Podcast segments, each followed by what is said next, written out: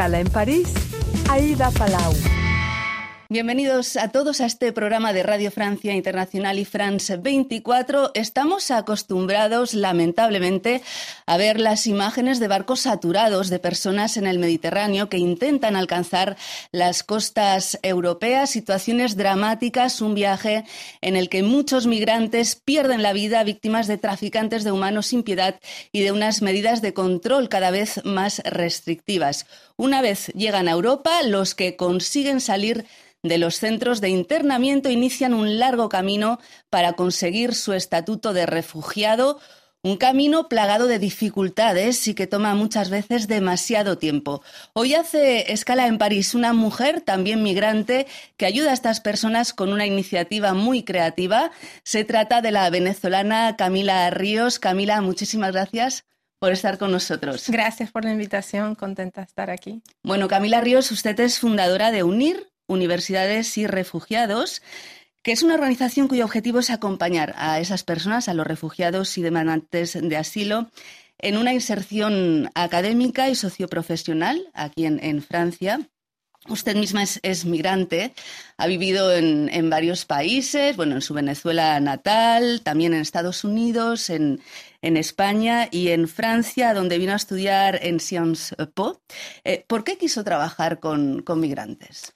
Bueno, yo era estudiante en el 2014-2015, crisis migratoria del sistema de asilo europeo, y las imágenes en la televisión me chocaron muchísimo. Eh, la primera vez que estoy confrontada a esa realidad tan de cerca, y, decidí eh, ir a Calais, eh, al, al, norte de Francia, a hacer un voluntariado allí, y bueno, eso de una manera u otra me llevó a hacer lo que estoy haciendo ahorita también cuando estuve en Nueva York estuve trabajando con inmigrantes en la ciudad y creo que ahí siempre hubo algo en, la idea del exilio y de la migración y la dificultad que debe ser rehacerse en un nuevo país que me atrajo, quizás porque yo también de alguna manera u otra lo viví, ah, pero creo que fue una conjunción de, de ese elemento de cómo podemos eh, ayudar a las personas que llegan de lejos a sentirse que forman parte de la sociedad y cómo puede la sociedad también sentir que ellos forman parte y creer, crear vínculos entre los dos. ¿Hay similitudes entre esos migrantes de, Estados Unidos, mexicanos creo que eran,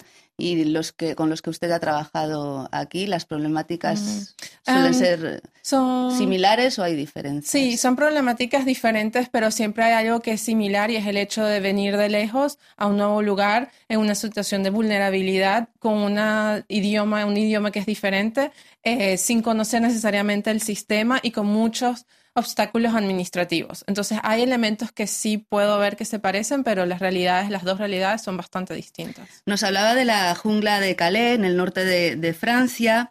Em, allí se concentraron durante mucho tiempo decenas de miles de, personas, migrantes, que se instalaban eh, esperando a pasar a Reino Unido. Em, luego se evacuó, se repartieron esos migrantes, se volvió a formar, bueno, es una especie de, fenómeno casi imparable, ¿no? Porque está delante de, las costas de, Gran Bretaña. Em, dice que nunca había visto tanta miseria, ni siquiera en las favelas de Venezuela. Cuéntenos, fue como un electroshock, ¿no? Sí, para mí la verdad es que en mi vida en Francia hubo un antes y después de Calais. Eh, yo fui, como dije, era una estudiante independiente. Yo no había conocido a alguien en Facebook que daba clases dentro del campo y que me dijo, vente, aquí puedes hacer voluntariado. Y, cuando llegué, bueno, primero estaba completamente segurizado, o sea, asegurado, no, no podías entrar. Había un nivel de seguridad muy fuerte, muchísimos órdenes de, CRS y de la Policía Nacional. Y mm, una vez que entras, vi condiciones de vida completamente indignas, o sea, la cantidad en términos de, higiene, eh, en términos de roedores, eh, situaciones de niños, familias, mujeres, hombres, y me impactó muchísimo porque yo había trabajado en Venezuela en ciertas comunidades, eh, en lo que llamamos nosotros los barrios, y, yo no había presenciado ese nivel, ese nivel de, abandono que, que pude ver acá estando en Francia eh, una de las potencias económicas del mundo y el país uno de los derechos humanos. Entonces, la situación era peor. Para mí era peor y, me impactó mucho estando en Francia. Entonces, claro, yo dije, ¿cómo, ¿cómo es posible? Y si hubo una fractura, vamos a decir, con esta idea romántica, idealizada de lo que podía ser eh, el, país de, los derechos humanos. Es cuando decide, después de esta experiencia, que tiene que hacer un proyecto con esa gente y que tiene que ser educativo. ¿Cuándo crea UNIR y cuál es el objetivo? Eh, UNIR se creó en enero del 2018 justo antes, cuando yo estaba en el campo en Calais, estaba trabajando voluntaria eh, para una ONG alemana en el momento que se dedicaba a la educación. Yo creo mucho en la educación como medio de integración, como medio de desarrollo personal, eh, creo que abre puertas. Y, y bueno, después de esta primera experiencia corta con esta otra ONG, decidí que había que crear algo nuevo. Entonces, en enero del 2018 empecé a, crear UNIR, una ONG que acompaña a personas refugiadas o que están solicitando asilo en Francia a retomar sus estudios, a validar sus diplomas, a aprender francés y a crear todo un network, eh, una red de contactos para poder conseguir un trabajo en su carrera y en lo que ellos quieren hacer porque lo que la gente no sabe es que muchas de esas personas migrantes son profesionales, ¿no? Tienen eh, estudios. La mitad de los refugiados en Europa tienen diplomas y, sin embargo, es complicadísimo que puedan recuperar esa situación socioprofesional. ¿De qué manera unir es importante para recuperarla? Claro. En Francia, 40% de las personas refugiadas tienen al menos tres años de estudio superior después del liceo. Entonces, es bastante, un gran número de personas. Nosotros tenemos un programa de acompañamiento personalizado en el que los ayudamos a ver cuáles son las diferentes opciones, cómo validar sus diplomas. Desarrollamos un programa, una escuela de idiomas donde tenemos clases de francés de distintos eh, niveles con profesoras de francés. Desarrollamos un programa de mentoring donde hay mujeres francesas que durante seis meses acompañan a una mujer refugiada para crear sus, redes de contacto en su carrera y tenemos también un, gran foco en todo lo que es salidas culturales, visitar museos y conocer la ciudad donde ellos viven para que de alguna manera sientan que eso también es parte de ellos y que ellos son parte de esta ciudad. ¿Y funciona? Sí, sí funciona. Eh, hemos acompañado ya a más de 2.000 personas desde que comenzamos y cada año es bastante exponencial el número de personas que tenemos. Entonces tenemos 2.5 nuevas personas al día.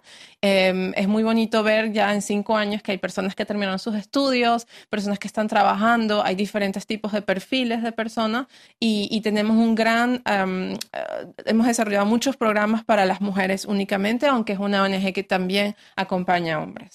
Eh, según ACNUR, en 2022 en Francia fueron recibidas 115.078 solicitudes de asilo de refugiados.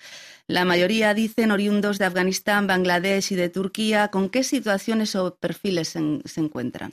Em, nosotros las nacionalidades en la ONG corresponden a, las nacionalidades a nivel nacional, la verdad.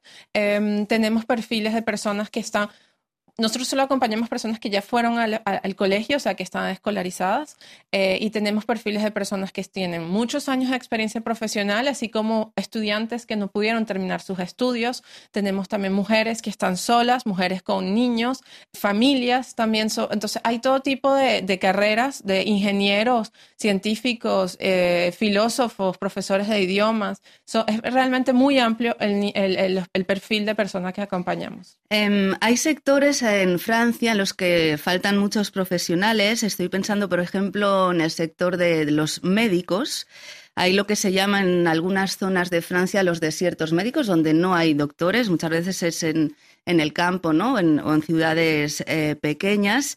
Eh, a los refugiados o solicitantes de asilo en Francia, ¿se les facilita la tarea si son médicos? No, Tristemente no.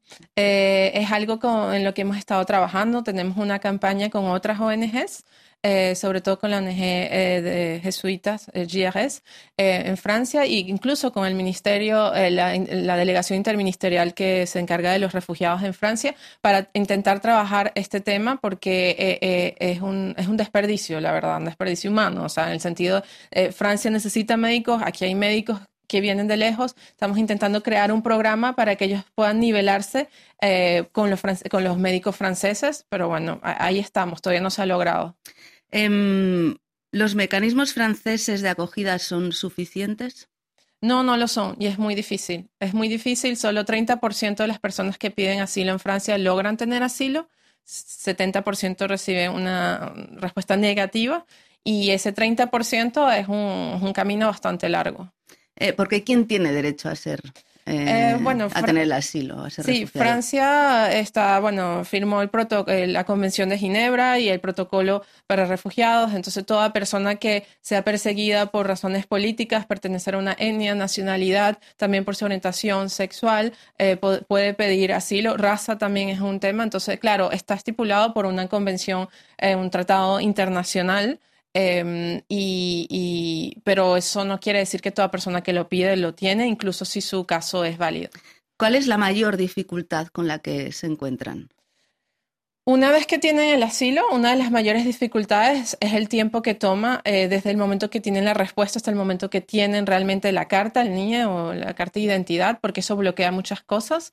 Ese momento es muy duro, es el momento en que tienen que salirse de los centros donde están viviendo, es el momento donde ya salen un poco del sistema de demandantes de asilo, son refugiados con 10 años de, de, permiso de 10 años en Francia y ese momento es muy duro. El momento antes también es duro porque el sistema está abarrotado y hay que llamar a un número que nadie responde para poder pedir asilo. Entonces es complicado eh, como proceso, pero son personas que están muy motivadas, que tienen muchísima eh, energía y quieren construir un futuro y están como determinadas a, lograrlo. O sea, que organizaciones como la suya son vitales, ¿no? Para esta gente.